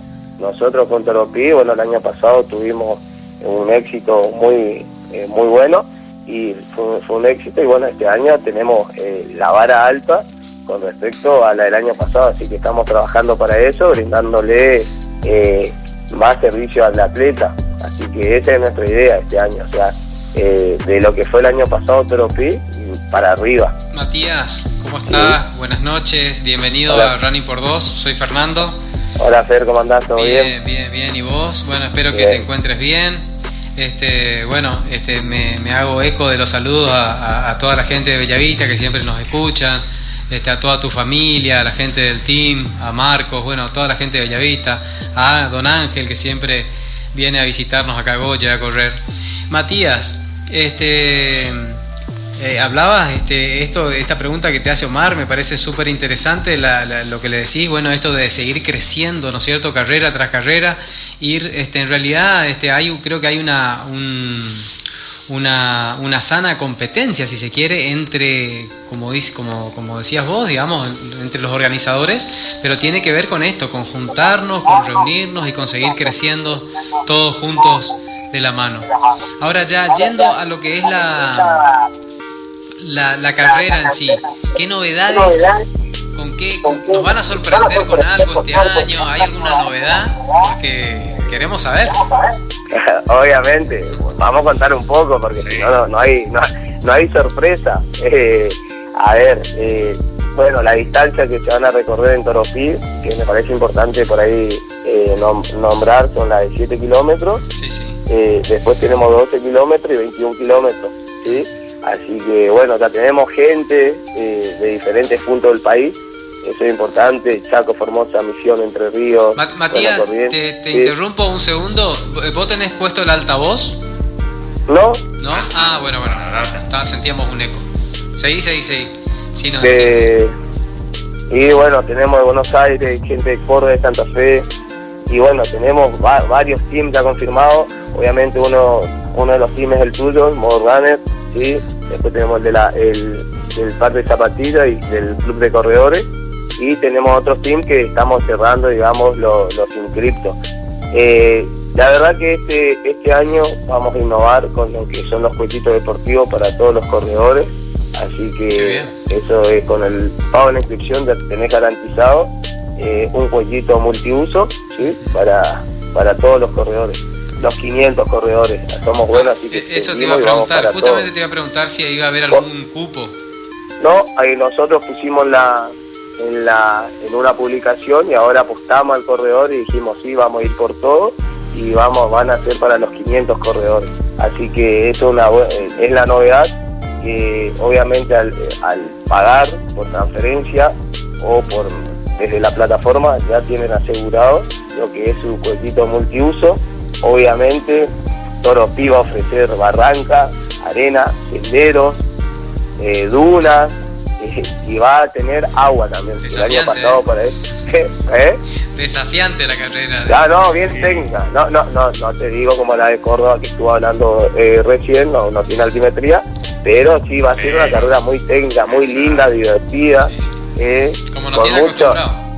¿Cómo? Como nos tienen acostumbrados ahí en esa zona. Exactamente, bueno, vamos a tener a la gente de Proteína Mita ahí, así que eso ah. también es importante eh, resaltarlo eh, bueno, vos, vos, tuviste en tu evento, así que estamos eh, a puro trail, digamos, y bueno, con, con otras cosas que, vamos a ir viendo. ¿Con otras sorpresitas? Sí, obviamente, van a tener muchas fotos para los corredores, van a ver eh, más de van a, van a repetir, el, decime, los lugares, ya tienen determinado dónde va a ser el retiro de kit y dónde va a ser la largada como para que la gente también se dé una idea. Ah, bueno. Bueno, lo que es retiro de kit, eh, estamos evaluando. Eh, todavía no, no tenemos definido si en el año pasado se hizo retiro de kit en el Estadio Ciudad. Nosotros, como, como somos parte del circuito correntino y queremos también que la gente venga y no solamente venga al, retiro de kit, queremos que conozca la ciudad, estamos evaluando dónde podemos hacerlo. Si lo hacemos en la plaza principal, en la costanera, o hacemos en la peatonal que tenemos acá en Bellavista. O sea, está todavía no tenemos definido dónde se va a hacer el retiro de kit. Lo que sí te puedo decir es que los hoteles eh, están recibiendo muchas llamadas y muchas reservas allá de lo que es el evento. Quiere decir que, que todo va como viento en popa, obviamente hay cupos, pero bueno, se están yendo rápido. Con respecto a la carrera, Fer, déjame decirte que no es propiamente porque uno se impone en el Google Maps eh, igual toda esta info está en toropitrayram.com.ar. Ahí nosotros tenemos la página oficial de la carrera y van a estar todo lo que necesita el corredor, desde fotos para inscribirse, certificados médicos, modelos, en línea de responsabilidad, reglamento y sobre todo para el, corredor alojamiento, restaurantes y los bares que necesitan, ¿no? Obviamente para una buena hidratación también. Eh, y se va a realizar la carrera en el Club Rivera del Paraná. ¿sí? igual, que el año pasado. Eso está, es como Igual que el año pasado. Igual que el año pasado, eso está ubicado a 10 minutos de la ciudad de La Vista. Así que aquellos corredores que vienen en colectivo, digamos, eh, y no tienen eh, en qué ir, nosotros vamos a estar ofreciendo un transporte desde la ciudad de La Vista hasta el lugar del evento. O sea que, que, no se preocupen en pagar el remis y, demás, que eso en el, día del, retiro de kit, el sábado, eh, vamos a estar anotando quiénes van a estar en el, colectivo. Eso se hizo el año pasado ya, ¿no, Matías? Sí, el año pasado ya lo hicimos, por ahí muchos pero por ahí muchos corredores no estaban al tanto, bueno, entonces nosotros ahora estamos tratando de hacer un poco más de difusión en eso y explicarle que no es en el Toro Pi, porque si no se van a ir a, un campo abierto y nosotros la sede la tenemos en el Club Rivera. Claro, el Club Rivera que tiene que tiene muy buenas instalaciones, tenemos vestuario ¿sí? para ducharnos, sobre todo la gente que, quiere, que va a salir con barro y demás, así que eh, van a tener a disposición baños, va a haber un animador muy, muy bueno, ¿sí? así que es de la ciudad de Goya, eso si te puedo contar, ah, Lucas Serrano, así que él, la verdad que estuvo en, la, en, tu evento y bueno, nosotros nos encantó y eh, cerramos con él, así que va a estar animando así que va a ser un éxito total. Qué bueno, qué bueno. se está, se está eh, imponiendo como la voz del running argentino. Este, olvidate, se está yendo para arriba. Pero seguro. Eh, es colega, colega tuyo también, Lucas, es profesor de educación física. Eh, Excelente. Exactamente. Bueno, después tengo un poquito más, las medallas van a estar buenas, vamos a innovar con las medallas quizás en lo que es la zona, digamos, así que bueno, vamos a ser los pioneros, tenemos y, va a haber muchos regalos. El año pasado Eh, hubo muchos regalos, sorteos, eh, que bueno, vamos a estar transmitiendo a través de la página. y también, a diferencia del año pasado, vamos a tener sectorizado un lugar para lo que son los running teams. Ahí vamos a tener un lugar sectorizado para que puedan poner su gaseo eh, de forma, digamos que... Bueno, hago, la reserva al aire para modo runner, entonces... Claro. Exactamente, vas a tener que tener tu espacio modo runner listo acá para que no se queden sin lugar, obviamente que vamos, estamos a la espera de la confirmación de la presencia de los Dani. Bueno, ahí, ahí también de, tu tienda, obviamente. Y todavía no conversamos eh, nada. Matías, disculpa que te interrumpa, pero viste que nos tenemos que de alguna manera que que transformar en, organizadores de eventos, ¿viste? Tenemos que ir ayornándonos, ir viendo de qué se... porque esto va creciendo y, la parte de la, de la expo, la parte de la entrega de premios y demás, cuando son carreras este, muy convocantes, si no tenés cierta organización en ese sentido, se complican después la, el, ¿cómo es? La. Que la gente vaya, que venga, digamos, que tenga, que esté organizado, que sea que, tenga una estética, pero que a su vez también tenga un funcionamiento, ¿no es cierto? Exactamente. Así que tenemos que ir este, trabajando en conjunto. Y bueno, te pido algo, estamos viendo de tratar de transmitir la carrera ahí y que el público no se quede aislado y que lo pueda ver a través de algunas pantallas. Eso ah, estamos tratando de cerrarlo, así que ah, eso va a ser la novedad. Estamos ahí. De a poquito, viste que seguimos la conversación y de a poquito te vamos sacando. Sí, sí, sí. imagínate lo que hay todavía. Pero bueno, que, que la gente se quede tranquila, que va a tener ducha, sobre todo, viste que por ahí uno está apurado, va a haber servicio de cantina, eh, van a tener su, su espacio, estacionamiento. Y bueno, eh, el, día del retiro de aquí también eh, va a ser un poco de la expo. Y, calculo que vamos a volver a charlar más sobre la fecha. Seguro, y te voy a estar contando un poco más. Matías, eh, el año pasado se pensó en un primer momento hacer la entrega del kit en la plaza, ¿no? Y después se trasladó al, al, club, al estadio. ahora hay probabilidad de que se haga en la plaza que es una plaza muy linda. Eh, en, realidad el año pasado nosotros tuvimos con cupos limitados por una cuestión de pandemia. sí, a nosotros eh, era el 18 de julio, nos agarró la, el pico, digamos, de contagio y tuvimos que postergarlo para septiembre.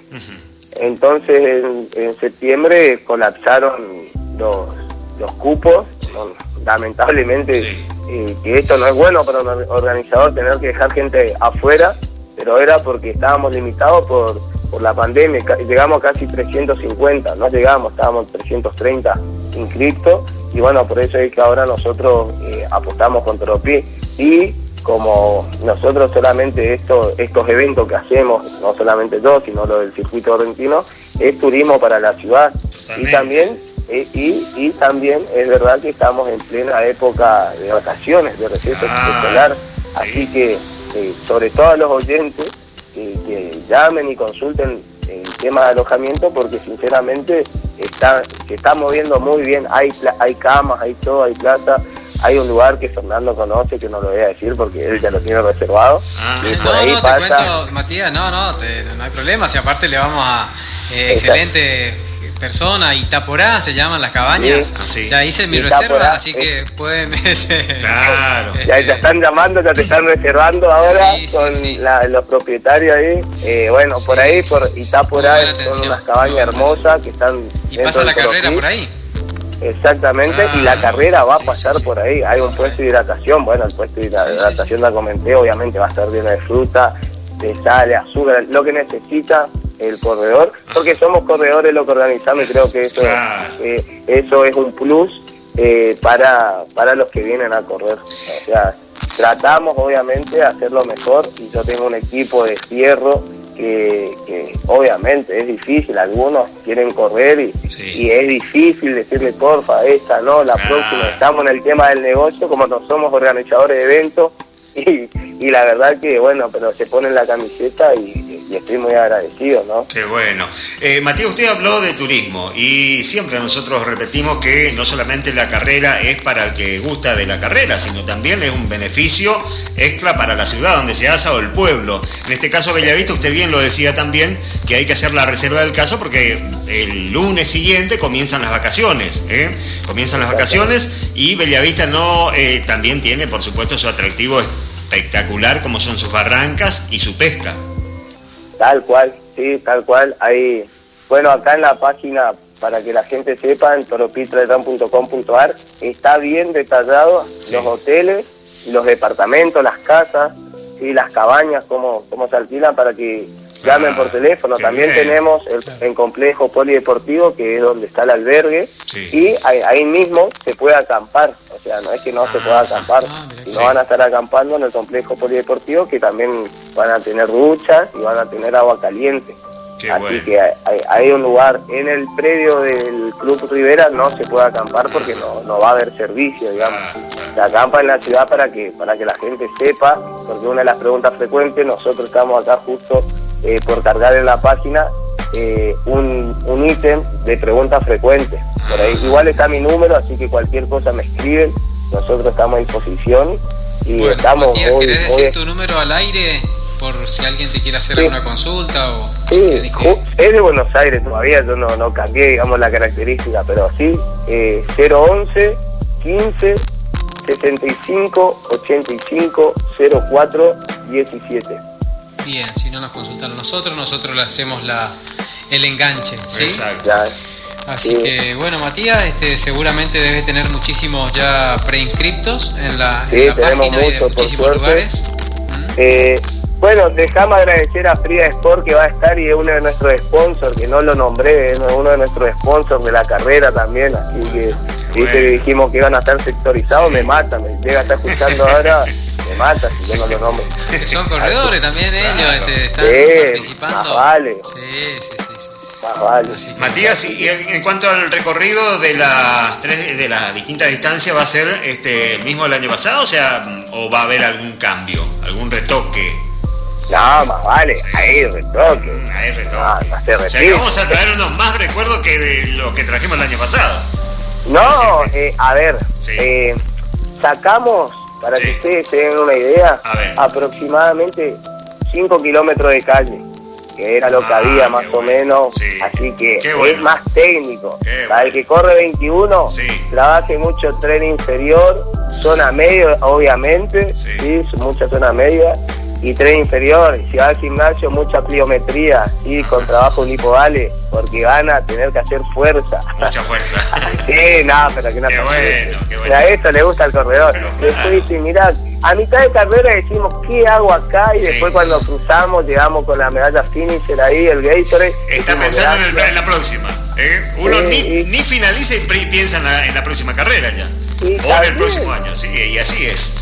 Eh, Matías, eh, siempre es un gusto dialogar con, usted, con toda la gente que está en este deporte, al igual que nosotros. Así que este, muchísimas gracias. Y siempre está eh, el dicho ese, cuando vamos a encontrarnos en el Toropí, hacer un entrenamiento, ¿no es cierto? De, juntarnos ahí, que, esto es tan lindo, ¿no? Y no juntarnos solamente el día de la carrera, sino algún día extra, que en algún momento llegará. Sí, exactamente, sí, nosotros, eh, los equipos, ya, bueno, mañana tenemos una reunión para delegar eh, definitivamente eh, el, tema de qué le va a tocar a cada uno, ya tenemos el equipo de marcación, el año pasado creo que fue uno de lo que más resaltaron, la marcación de Toropí, era muy, muy difícil perderse, y bueno, este año están los mismos, y agregamos más gente obviamente, vamos a tener cuatriciclos, vamos a tener motos que van a estar acompañando también para la seguridad del corredor, es importante decirlo. Eh, así que cualquier cosa igual lo, vamos vamos a seguir hablando seguro vamos a seguir hablando queda todavía un, tramo. mañana mañana va a ser un mes. Mañana desde mañana va a comenzar exactamente va a faltar un mes no sé, Fernando, si no... Bueno, no, Matías, simplemente agradecerte por la comunicación, muy claro, este, muy lindas las novedades, felicitarte a vos y por tu intermedio, bueno, a todo, el, a todo el grupo de trabajo, a toda la gente que está colaborando de diferentes seguramente instituciones o diferentes áreas ahí de, de, lo que es la, la ciudad de Bellavista, así que el mayor de los éxitos. Eh, mucha fuerza, mucha polenta para esta última etapa, porque un mes parece mucho, pero, no es tanto. ¿eh? Así que. bueno, vos sabés. así, que, bueno, así que la verdad que estamos acá ultimando detalles, o afinando, digamos. Y bueno, falta mucho por recorrer todavía. Ojalá que, que se repita el, el, gran éxito que tuvieron el año pasado y vamos a estar en permanente comunicación. ¿Mm? Dale, dale, Cero. Bueno, muchas gracias. Tanto invitado. La ah, eh, un tip para la gente que por ahí yo no, no, lo dije recién, es que eh, les conviene pagar con transferencia bancaria. Eh, porque desde la plataforma eh, los precios son más elevados, pero son los gastos de ah, comisión. no dijimos la plataforma de inscripción es LapTime, ¿no es cierto? Es, el LapTime, o bueno, en LapTime o bueno pueden entrar a la página web de Toropitra del RAM que ahí directamente van a ver toda la info exclusiva de la carrera. Y ahí directamente van a entran para abonar. Pero yo lo que le digo a la gente por ahí se asusta y dice no pero vos me dijiste un precio sí el precio es por transferencia bancaria. Y está clarito para que sobre todo eh, se ahorren unos pesos ¿sí? porque si no van a estar pagando la misma carrera y comisión para mercado pago. La, comisión, ¿eh? tienen que pagar la comisión de la plataforma. Perfecto. Exactamente. Perfecto, importante esa info porque bueno, este sí, por ahí uno el esfuerzo económico que hay que hacer para viajar, para ir. Yo siempre este destaco esto y, obviamente que, que, eso es bienvenido. Así que bueno, Matías, te deseo lo mejor, un abrazo para toda tu familia, para tus padres, para tu señora, para los niños que son chiquitos todavía, pero bueno, que ya se deben estar empapando en todo esto del running, seguramente. Sí, sí, espero no aburrirlo después. Así que gracias, gracias Fer, gracias compañero de trabajo, ahí lo esperamos acá en Tropía TR, a usted y a toda la gente de Goya. Eh, y bueno, estamos al aula por cualquier otra novedad. Gracias por contactarme. Saludos a todo mi team que está escuchando. Ah, bueno, un saludo enorme para todos los padres de su team, para usted en particular, en especial, para su papá también, que pasen un excelente día el domingo, ¿eh? Y que disfruten. Bueno, muchas gracias igualmente para... Así entonces, ¿eh? con Matías Robledo, ¿eh? el bueno, organizador de la Tolopí Trail Run bueno, estamos ya en la hora de cierre, ¿eh? nos estamos yendo, nos quedó algunas cositas eh, para comentarles, como por ejemplo el, Día del Padre, ¿por qué es el Día del Padre? Bueno, hay varias historias, ¿eh? hay varias historias, pero la más respetada se remonta a comienzos del siglo XX en Washington, en los Estados Unidos, donde vivía en 1909 una mujer llamada Sonora Smart, eh, quien tras escuchar un sermón sobre el Día de las Madres, eh, quiso homenajear a su papá, Williams, que fue veterano de la guerra eh, civil de los Estados Unidos, cuya esposa había fallecido tras dar a luz a su sexto hijo. ¿Qué pasó?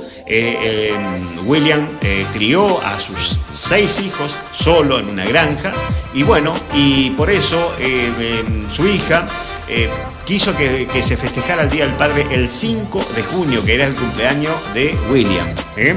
Y bueno, se celebró entonces así el primer Día del Padre en 1909. ¿eh? Pero ¿qué pasó acá en Argentina? En la Argentina se celebraba el tercer domingo, se celebra, mejor dicho, el tercer domingo de junio.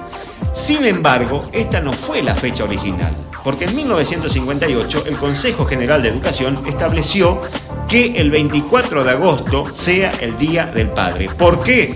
En honor al general don José Francisco de San Martín, padre de la patria, ya que fue la fecha de nacimiento de su hija Merceditas, que fue en 1816.